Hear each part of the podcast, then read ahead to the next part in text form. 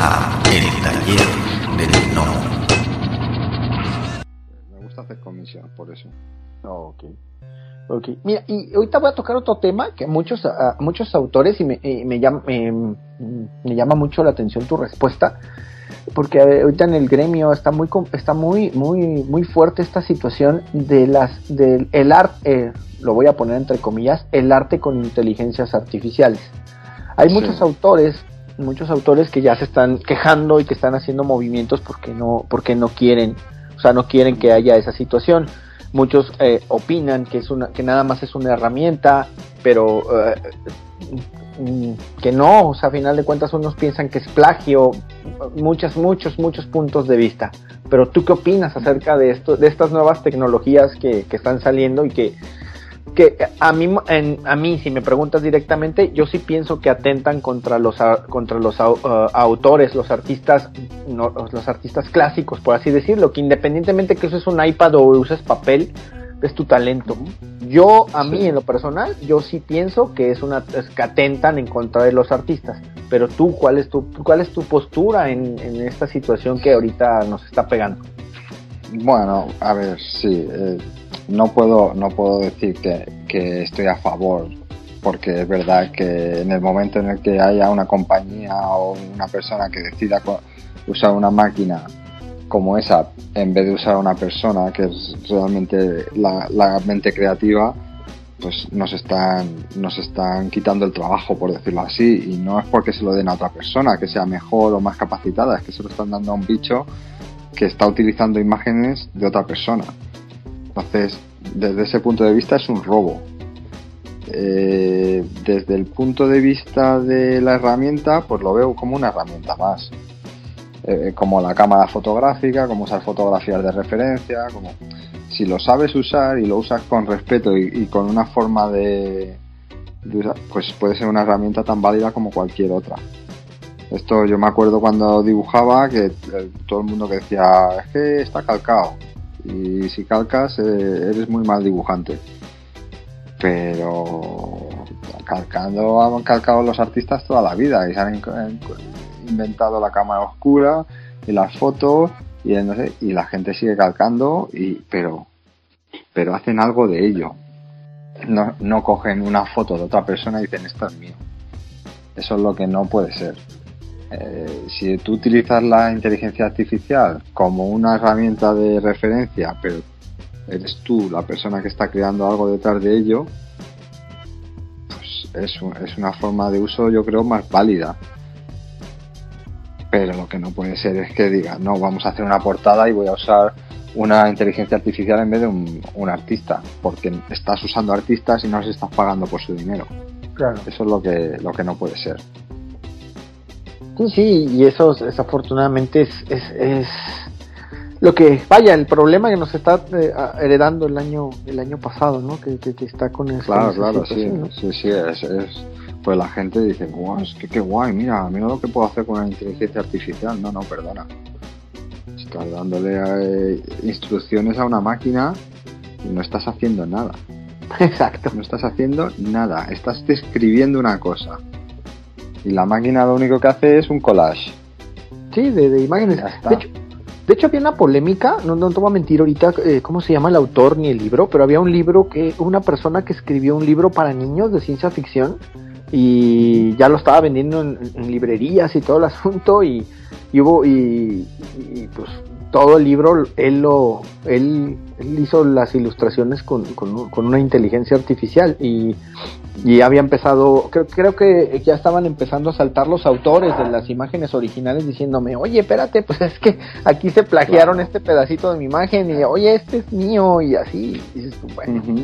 Claro, claro, es que, es, es que no es. Es que es una vergüenza. Y, y, y ya no solo eso, es que estamos, desde mi punto de vista, el mercado del cómic está bastante eh, inclinado, por decirlo así, hacia el guionista.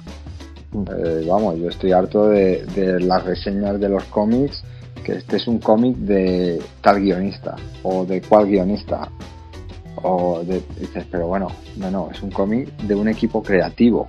Ya no es solo el dibujante, es el dibujante, el colorista, el letrista, hay mucha gente detrás haciendo un cómic, no es solo el, el Batman de Tonkin, perdona, no, no, no. Tonkin, Jorge Fornés, eh, ta, ta, ta, ta, ta, ta, ta. Entonces, si ya el guionista tiene muchísimo poder en el mundo del cómic tal cual, si le quitas la opción al, al dibujante de aportar su parte creativa y se la das a una máquina, ya se ha acabado, se ha acabado la figura del dibujante. Claro. Estamos, estamos, vamos, somos especie en extinción. Pero bueno, no sé. Tampoco entiendo el, el, el- el punto de vista de la gente dice, no, es que así se democratiza el arte.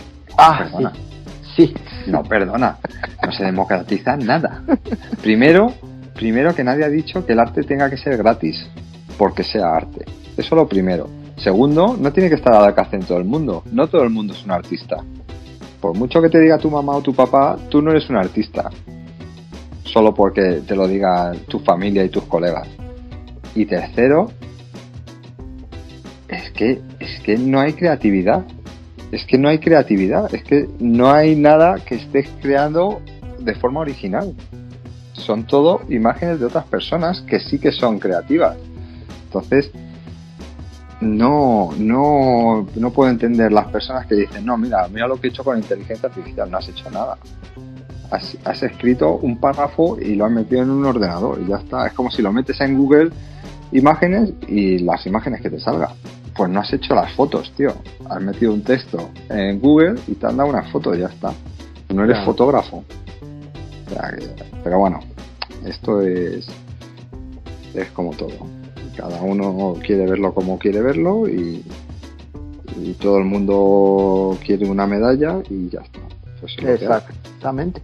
Mira, esto lo voy a decir yo ah, igual, a título personal, pero yo, yo, por lo que he percibido de todo lo que he leído, la gran, bueno, no la gran mayoría, al menos de muchas de las personas que yo he visto que han puesto comentarios en ese sentido, no tienen, como tú lo comentaste, ¿no? Que no tienen, o sea, no son artistas porque ellos piensan que por el simple hecho de poderlo capturar y de poder meter un texto, eh, ya eh, te da la, vaya, nada más el simple hecho de escribir algo, eh, te da el, el derecho de robarle a alguien que le ha invertido no minutos, no horas, no días, años de trabajo, de lo que platicamos al principio, de, de horas nalga, de estar sentados, de estar eh, eh, utilizando papel, grafito, este, aprender. A lo mejor puede ser que ah, fue una persona que no llevó una formación como tal, pero el simple hecho de estar Exacto. practicando todos los días, o a lo mejor no todos los días, en los espacios libres que tenga, eh, eh, eh, no sé, eh, lleva, lleva, un, lleva un esfuerzo eh, en, en ese trabajo, ese tiempo, es el tiempo y el esfuerzo de las personas que, que, que, que hacen los dibujos.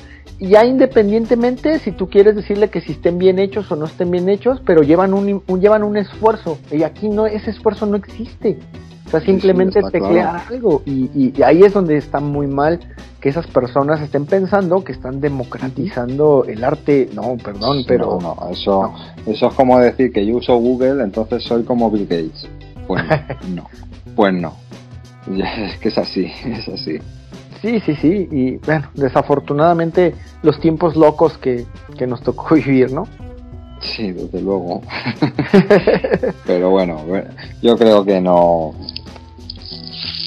Vamos, quiero quiero pensar en positivo y que, que creo que, que la creatividad que tengan las personas no, la- no las tienen las máquinas y, nunca van a poder. Esto, cuando salió el 3D pasaba lo mismo, ¿no? Es que ya lo hacen todas las máquinas, es que lo van a hacer. No, sigue- siguen necesitando una persona que diseñe los personajes, que molde los personajes, que les ilumine, que los... O sea, siempre va, va- desde mi punto de vista, siempre va a haber alguien, eh, una mente de una persona detrás de algo que realmente es creativo y que es realmente artístico. Creo yo. Sí, sí, es que muchas veces eso que comentas fue también cuando, muy parecido cuando fue lo del, el- cuando empezaron con las cuestiones esta del, del dibujo, eh, vaya, de, de pasarlo a digital, ¿no? Que, que ya no, que ya no utilizabas papel, que mucha gente decía, no, es que la máquina lo hace solo. No, espérate, Claro, o claro. sea, sí, pues espérate, o sea, sí es una, es una herramienta, es parte de, pero Exacto. yo igual, yo igual me, me llevo mi tiempo. A lo mejor me llevo menos tiempo, sí, me llevo menos tiempo, me facilita el trabajo, pero yo soy el que estoy ahí dibujando. Claro, claro, no, esto, no como dicen, no, las herramientas de perspectiva, es que Netflix te lo, te lo- da hecho. Digo, bueno, yo le doy a mi padre mi iPad y le doy la herramienta de perspectiva y te va a hacer el, la- ni la hago con un canuto te hace. No es porque sea mi padre, es porque no sabe perspectiva y cualquier persona que no sabe de perspectiva, por mucha máquina que le dé, no te va a saber hacer una perspectiva correcta, por mucho que la máquina te lo dé. O sea, que es que no, no hay forma. Entonces, bueno, esto es como todo. Cada uno quiere pensar que es artista porque porque tiene una inteligencia artificial en su ordenador, pues nada, oye. No, el problema, ti. El problema va a ser cuando empiecen a cobrar, ese va a ser el problema. Claro, Ahí claro, eso es, ahí es donde viene lo grave. Sí, Ahí es donde ahí viene lo es grave. donde, Pero donde va a bueno, empezar el punto. Pero bueno, esperemos nada, que no nada, lleguemos. Sobreviviremos. Sí, que verás que sí. Eso, eso sí, esto, esto, esto será una moda pasajera como muchas de las que están, que las que están ahorita. Pero retomemos la, espero. retomemos, dejemos este tema triste y, y vamos a, a seguirle, a seguirle. Este, bueno, ahorita comentaste hace ratito eh, eh, que había muchas cosas que te gustaría hacer, pero ¿cuál es el género o tipo de historia que prefieres dibujar y por qué? Buah, otra, otra cosa complicada que me preguntas. Eh, género me da un poco igual. No, la verdad es que me gustan mucho los superhéroes porque es lo que he leído siempre y, y siempre me ha gustado dibujar sobre todo la acción de los superhéroes. Pero pero me gustan las historias que no sé, que tengan algo, que me llamen, que tengan algo de trasfondo. Eh, sobre todo en, en cuanto a proyectos independientes, Carta 44 o Mystery Girl que hice en Dark Horse o, o ahora mm, el Calculated Man con Aftershock, pues que tengan algo especial, que, que llamen, que sean distintas, que llamen la atención. Entonces, sobre todo eso, que, que llamen la atención y que, que cuenten algo diferente y entretenido. El género en sí, pues eso, me da un poco más igual. Eh, los superhéroes sí me mola y me gusta mucho la fantasía heroica, y me gusta la fantasía futurista y me gusta me gustaría hacer un western en algún momento, sobre todo para, para obligarme a dibujar caballos, que no he tenido que dibujar muchos en mi vida. Y, pero, pero bueno, esto poco a poco. Ok, y ahora la, la, el, el caso contrario.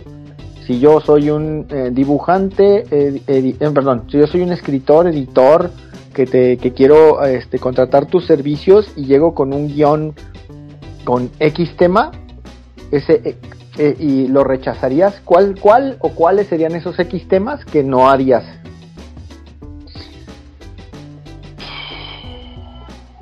Pues la verdad es que el cómic erótico no me llama mucho la atención. Nunca me ha nunca me ha parecido, me ha resultado un- una temática que me apetezca dibujar. Es, es- es, eh, sí, el cómic erótico, yo creo. Sería Es lo- la cosa, sí, es lo único que no me no me llama la atención. Ok, ok, perfecto. Y ahorita eh, regresando un poquito a ti, si tú tuvieras, si tú agarraras todas tus, todo lo que, todo lo que has hecho, eh, eh, te agarras a todos tus hijitos y, y los vieras y dijeras tú, ¿cuáles, ¿cuáles serían las obras más importantes o representativas en tu carrera? Que tú pudieras decir, ¿sabes qué? Estos, este par, estas tres, estas cuatro, podría decir Madre que son las más, las más representativas en tu carrera. O importantes.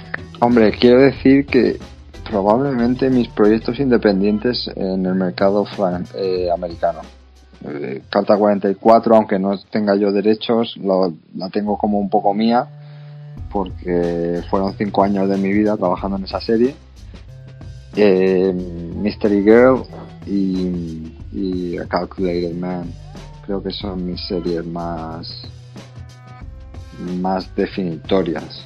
Em, por extensión, yo creo que Carta 44 es la que más se ha traducido en no sé cuántos idiomas, eh, me ha dado un poco más de visibilidad en España y, y bueno, eso, como decías, han sido cinco años trabajando en la misma serie, haciendo 30 números. Entonces, bueno, como que se va mucho de, de ti, de tu trabajo en, en, esa, en esa serie. Luego ya entrando en Marvel o en DC, pues probablemente los cinco números que hice para Web of Spider-Man, que fue la primera miniserie de cinco números que hice para Marvel. Después de mucho tiempo haciendo fill-ins o un par de números aquí o otros números allá, pues tuve la posibilidad de hacer cinco números seguidos que siempre te, te ayuda. Y, y en DC las 44 páginas que terminé en, agosto, en julio del año pasado para, para el Batman Urban Legends, que, que, también me lo pasé muy bien y dibujas a Batman que siempre, siempre mola. Sí, que es así como que como que eso es, es uno de los personajes así que todo mundo quiere alguna sí. vez en su vida, ¿no? sí, sí, sí. Poder el personaje fetiche, sí. sí, sí, sí. Exacto, bueno, esa es buena definición, el personaje fetiche. Sí.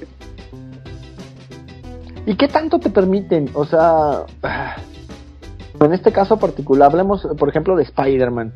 Eh, ¿Qué tanto te permiten a ti como, como, como autor, en este caso como dibujante, eh, um, ponerle tu, no sé, tu sello, tu eh, vaya, que, que, de alguna otra manera te lo apropies, ¿no? O sea, que te digan, ¿sabes qué? Pues es que sí, yo quiero, o sea, que te permitan hacer algo con el, con el, este, con el personaje que, que, que, que te, o que te dejen hacer lo que tú quieras, no, por así decirlo, pero sí, que te permiten hacer un detalle o cosas así, o, o si es muy, muy difícil que te, que te permitan, eh, no, es complicado, es complicado porque son personajes franquicia que, que tienen mucho marketing detrás y es, es, complicado que puedas cambiar nada sin tener aprobación previa. Eh, en esta serie en particular iba ligada, muy, muy ligada a una a una atracción de los parques temáticos de California y de París, me parece por lo que es muchísimo más complicado todavía. O sea que no, no te dejan cambiar mucha cosa a menos que venga de arriba. Si es, si es eh, decisión editorial de decir, oye, vamos a darle un cambio de look, rediseña esto, pues ahí es cuando puedes darle tu, tu, tu toque más personal, pero si no es, es bastante complicado. Es bastante complicado, ok. Sí, sí, digo, digo, ya llegar ahí, o sea, que llegues en, ahí a ese a ese punto de ser difícil, pero sí, ya, todavía que, que, te dejen hacer ahí alguna alguna situación, alguna... sí, ¿no? Siempre, siempre hay que pedir más, eso es verdad, ¿eh? Que cuanto más pides, más recibes, pero el que no llora no mama, como decimos aquí. Ok. Pero, pero es verdad que es complicado, sí, sí. Ok, estimado. Y eh, pues eh, ya, nos quedan muy poquitas preguntas porque has, estado, tú solito nos has estado comentando las cosas, pero eh, por ejemplo, si yo fuera Santanomo y te dijera, este, te voy a dar la oportunidad de, que selecciones el, el, personaje o el grupo de superhéroes o de personajes para que vas a trabajar, yo te diría que del que tú quisieras, ¿Cuál o cuáles seleccionarías y por qué? Tengo varios, tengo varios que me molaría mucho trabajar con ellos, sobre todo eh, cuando era pequeño, eh, y Conan. Esos son los personajes que, que tengo en mente que me falta trabajar con ellos sí o sí. Eh, Lobezno le he dibujado alguna vez así en alguna página y tal, pero no, no he dibujado ninguna historia completa suya ni, nada. Entonces sí que me gustaría tener la oportunidad de trabajarle durante varios números por lo menos. Y Conan igual. Conan es un personaje que me, gusta mucho desde muy pequeño y, tampoco he tenido la, oportunidad de dibujarle para... Solo una portada, una portada que hice para Blaze. Em, y luego ya de un poco más mayor, eh, Hellboy sí que me gustaría hacer alguna historia de Hellboy. Muchas gracias que han llegado hasta el final del podcast. Si les gustó el contenido, por favor, denos like, compartir, suscríbanse o pónganos un comentario en la plataforma donde nos escuchen para que podamos llegar a más personas. Muchas gracias. La voz y la producción de este podcast estuvieron a cargo de Adro, a un guion de El Piedra. Para todas sus dudas, sugerencias y comentarios, tenemos la siguiente dirección de email tallerdelnomo.yahoo.com. Gracias y hasta la próxima. Este fue el podcast del Taller del Gnomo.